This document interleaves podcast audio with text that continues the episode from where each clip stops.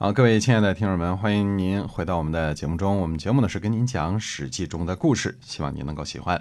是的，呃，郑穆公呢是郑文公的儿子，郑文公呢是郑立公的儿子。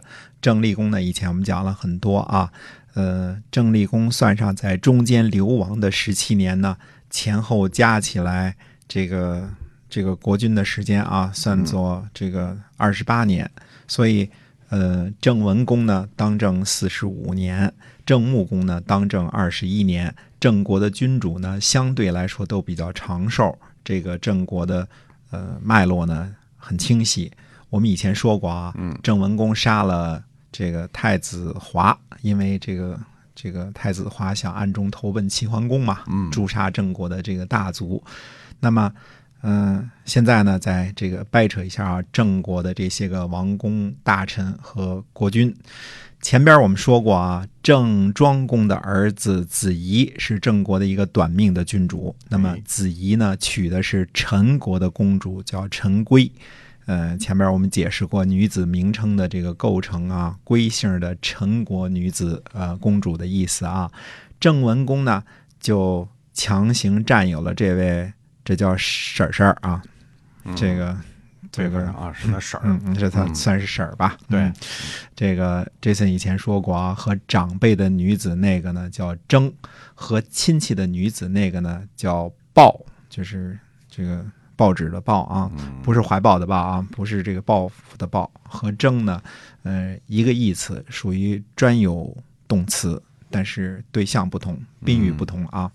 郑文公呢？报了陈规之后呢，生了太子华和公子臧。太子华呢被杀之后，公子臧也逃亡去了国外。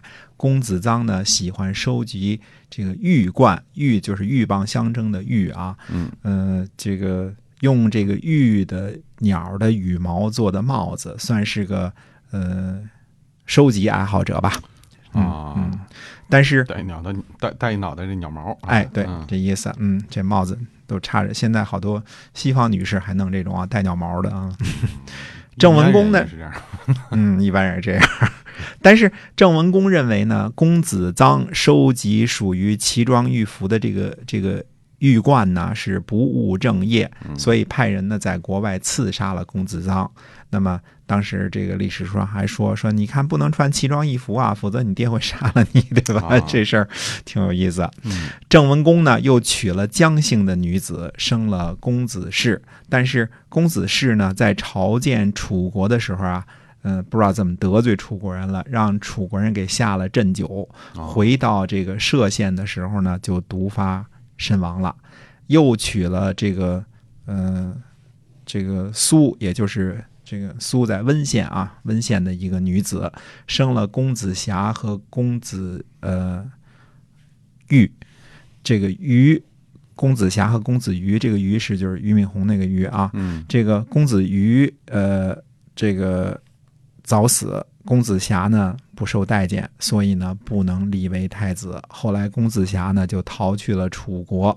在后来楚国跟郑国闹翻了之后呢，在攻击郑国的战斗当中呢翻车被杀了。最后是文公夫人安葬了他。呃，上次我们说的时候呢，说成这个是，呃还。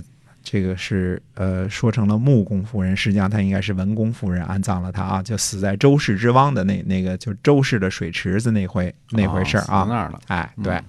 那么郑文公呢，就驱逐了群公子，其中的子兰逃到了晋国，投奔了晋文公。子兰呢，是郑文公和贱妾姬姓女子所生。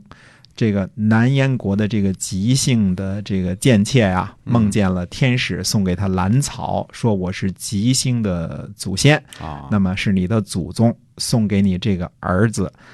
兰草的香味呢，大家都喜欢，人民呢会像喜欢兰草一样爱戴这个儿子。正好这个时候呢，郑文公就送了兰草，让这个燕吉啊侍寝，翻了牌子了，嗯。翻牌子也够是时候的啊！这燕吉说呢，说如果有幸怀了孩子，兰草就是信物。郑穆公说诺，所以生了儿子，取名叫兰，这就是郑穆公。郑穆公呢，在晋文公的支持之下呢，立为太子，后来即位。本来是坚决的哈晋族啊，但是后来晋国呢讨伐宋国弑君之乱的时候受贿赂罢兵，又在帮助鲁国讨伐齐国的时候受贿赂作罢，所以呢，郑穆公说呢，晋国没有什么大的作为，转而投向了楚国，这就引起了晋楚双方的一次次的讨伐啊。公元前六百零六年的时候呢，郑穆公生病，正好呢底下人割了兰草。郑穆公说呢：“我因为兰草而生，兰草死了，我的大限是不是也就到了？”结果呢，兰草一死，郑穆公也死了。之后呢，继位的是郑灵公。那么，呃，我们说说这个郑灵公的事儿啊。楚国呢送了个元鱼给这个郑灵公。嗯，应该是领他个儿的源鱼啊，这个河鲜，嗯，甲鱼是吧？甲鱼，哎，大王八。嗯，子宫呢和子家呢正好觐见，子宫进宫的时候呢，这个食指呢就动了起来。这个子宫啊就对子嘉说：“他说咱们有口福了。以前呢，每次我这食指一动的时候啊，就能尝到鲜美的异味。入宫的时候呢，看见厨师正在那儿。”切那圆鱼呢？蟹圆呢？嗯，俩人呢相视而笑，这就是成语“食指大动”的由来啊。相视而笑虽然算不上一个成语，但是这个词儿的使用呢，一直跟他最初出现的时候使用的这个情景是一致的。嗯，呃，都是这种情况下才相视而笑呢啊。哎，郑灵公就问说：“你俩笑啥呢？”嗯，子家说呢：“说没想到这个这个这个。”有好吃的了啊，就把这事儿就给说了。哎，想不到这个郑灵公啊是个小心眼儿。嗯，他召集大家喝这个圆鱼汤的时候啊，虽然也叫了子贡，但是就不给他一碗。这子贡呢就非常的恼怒，生气啊，就就这国君这个小心眼儿啊。于是这个子贡呢就伸出手指头来，在这鼎里蘸了蘸，塞到嘴里尝了尝，到底尝了尝滋味才离开了这个。大家都知道了，这叫染指啊，染指就是从这儿来的啊。到此为止呢，似乎可以算作所谓的，好像挺好玩的一段佳话似的啊。但是呢，这个世界上好多事情呢，都是因为玩笑，最后走了样，变成了呃不一样的。呃，变成什么样了呢？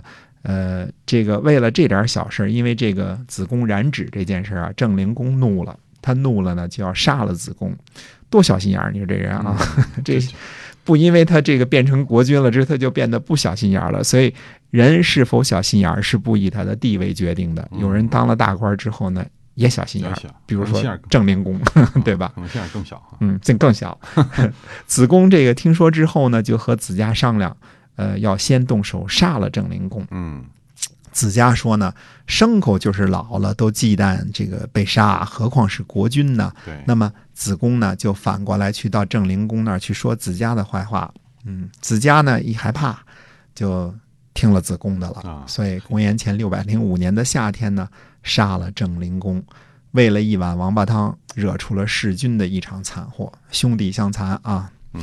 那么这之后呢，郑穆公的儿子呢，郑襄公继位。本来呢，大家是推举子良继位的。子良说呢，说贤能我算不上，论年长轮不到我，于是就立了年长的郑襄公。郑襄公继位之后呢，要把郑穆公的其他儿子都轰走，只留下子良。嗯，子良对他好嘛，对吧？子良呢不认可这事儿。子良说呢，说穆族就是郑穆公这一族啊，他的这些儿子啊，这叫穆族啊。说穆族生存下来呢，就都生存下来；如果轰走呢，连我也轰走。那郑襄公呢，就此作罢了。后来呢，穆族的儿子们都成了郑国的大夫，呃，有。呃，子罕、子嗣、子封、子游、子印、子国和子良七族称为郑国七穆。春秋中期，郑国的名臣子产就是子国的儿子。哦，哎，这位帮助弑君的子家呀，其实也是一个很有才华的大臣。在公元前六百一十年的时候啊，郑这个这个。呃，等于说晋灵公在会见诸侯的时候呢，认为郑国和楚国眉来眼去，所以不见郑穆公。那个时候呢，子家给晋国写了一封声情并茂的书信，书信当中呢，引述具体事实，哪年哪月哪日，我们做了什么事儿，你们做了什么事儿，责备晋国的不是。在古代书信体当中啊，这算是最早的一篇这个范文了。我觉得。这个书信体呢，而且具备现代公文陈列事实、说理的这个这个范儿啊，所以，呃。从几千年前看到今天，这封书信都是写的非常非常的好的。那我们这儿不欣赏文学，就不说这事儿了啊。最后，晋国特地派大臣去郑国结盟，并且呢和郑国互换人质，可以说是郑国外交史上的一次巨大成功。可见这个文字的力量有多么的强大啊！在新国君这个继位之后呢？就郑国人就讨伐弑君的过错，把子家的尸体呢从棺材里刨出来加以羞辱惩罚，而且春秋记载呢说子家弑君，把这个罪过呢全算在他身上了，呃。这个郑国这碗王八汤的公案，这说不清楚啊。这个，呃，我个人认为呢，还是这个郑灵公小心眼儿的这个过错大一些啊。不过呢，为中国留下了染指和食指大动这么两个典故，也算是为中国语文做了些贡献啊。嗯，这这是好处啊！现在大家都还在用啊，哎，耳熟能详的，说您染指是吧？这个怎么染指？哎，想染指，哎，想染指谁？这 加了宾语就不太好。呃，掰扯完了郑国呢，呃，咱下回再掰扯一下楚国，看看楚国公族那些复杂的关系。哎，是的，我们今天啊，这个史记中的故事呢，就先跟您聊到这儿，我们下期再会，再会。